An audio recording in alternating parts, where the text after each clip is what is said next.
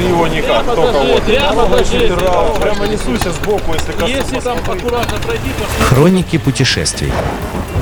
А дальше, а дальше. Всем слушателям Моторадио доброго дня и, конечно, с Днем Победы, который сегодня. В эфире мотопрогулка выходного дня и я, Наталья Луковникова.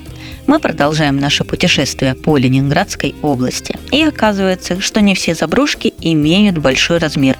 Иногда это совсем крошки. Так, в селе Путилово Кировского района Ленинградской области есть очень маленькая кирпичная кубическая входная часовня Тихвинской иконы Божьей Матери с декором в псевдорусском стиле. Точная дата постройки часовни неизвестна, но есть данные, что не ранее 1884 года.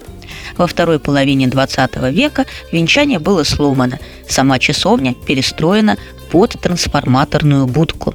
Говорят, что еще в 2007 году на часовне сохранялись элементы штукатурки с орнаментом в виде ромбов, в которые были вписаны православные кресты, но уже в 2008 году ее оббили. Немного о селе. Основное природное богатство этого села – местный известняк, известный под названием Путиловская плита. И он активно использовался при строительстве Петербурга. И даже такая же небольшая часовня в соседнем селении облицована им. Конечно, часовня стоит здесь не сама по себе.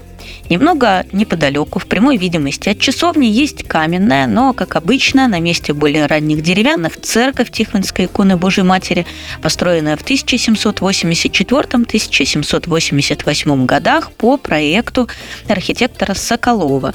Кстати, самая известная постройка Соколова – корпус публичной библиотеки на углу Невского проспекта и улицы Садовой. В дальнейших перестройках церкви отметились и Висконтия, например, каменный ярус колокольни, и Брандт, э, например, алтарная часть, и множество других архитекторов.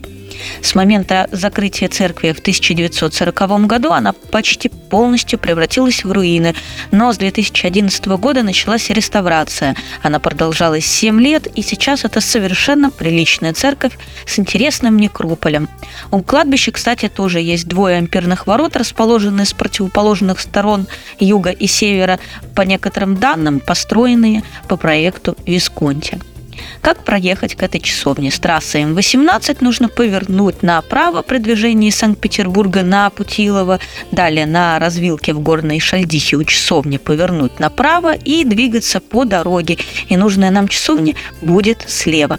На этом ставим запятую и прощаемся до новых встреч на Моторадио. С вами была я, Наталья Луковникова, и мотопрогулка выходного дня. Всем пока! Хроники путешествий.